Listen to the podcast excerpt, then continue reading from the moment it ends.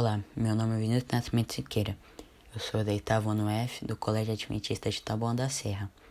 E hoje vou falar sobre dois tópicos de tipo de argumentos, que são esses: verdades universais e causas e consequências, e também um tópico sobre posicionamento discursivo, que é a ironia. Argumento por causa e consequência. De acordo com os sites Quero Bolsa, Escrever a Prática e Blog Retação Nota 1000, este tipo de recurso argumentativo busca comprovar a tese defendida a partir da exploração das relações de causa e consequência associadas ao tema debatido. Ao explicar os porquês e as consequências da tema, temática em questão, pode-se confirmar-as em textos dissertativos. Exemplo: ideias expressas pela tese para comprovar a tese defendida, o autor pode utilizar relações de causa e consequências, que podem ser positivas ou negativas.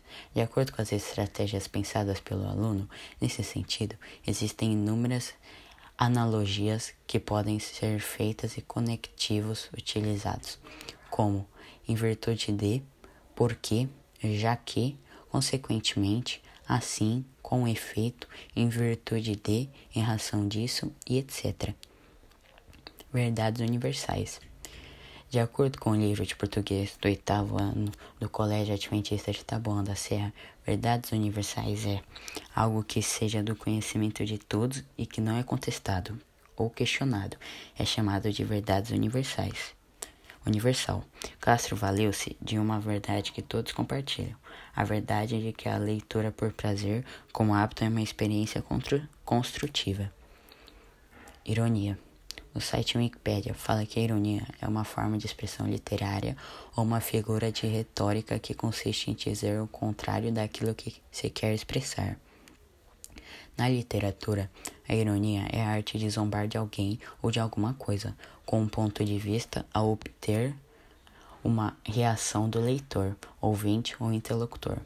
Ela pode ser utilizada, entre outras formas, com o objetivo de denunciar, de criticar ou de censurar algo.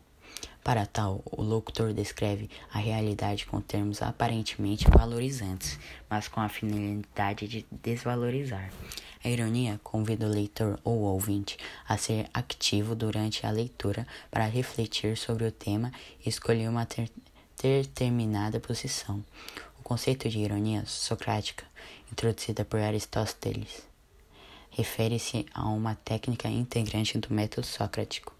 Nesse caso, não se trata de ironia no sentido moderno da palavra.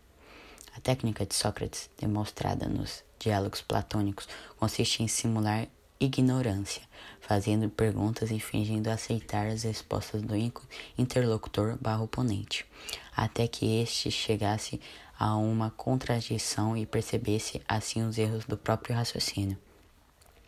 A maior parte das teorias de retórica distingue três tipos de ironia: oral, dramática e de situação. A ironia oral é a disparidade entre a expressão e a intenção quando o locutor diz uma coisa, mas pretende expressar outra, ou quando o significado literal da fala é contrário ao pretendido.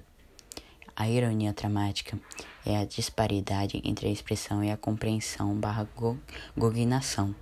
Uma palavra ou ação põe uma questão em jogo e a plateia entende o significado da situação, mas a personagem não. A ironia de situação é a disparidade existente entre a intenção e o resultado. O resultado da ação é o contrário ao desejado ou ao efeito esperado. Da mesma maneira, a ironia infinita é a disparidade entre o desejo humano e as duras realidades do mundo externo. Certas doutrinas afirmam que a ironia de situação e a ironia infinita não são ironias de todos. Exemplo: Acho que é um urso polar albino para causar um efeito humorístico. A ironia é também um estilo de linguagem caracterizado por subverter o símbolo que a princípio representa. A ironia utiliza de uma forma de linguagem pré-estabelecida para partir de dentro dela contestá-la. E isso foi Verdades Universais, Argumento por Causa e Consequência e Ironia. Espero que tenham entendido e até a próxima.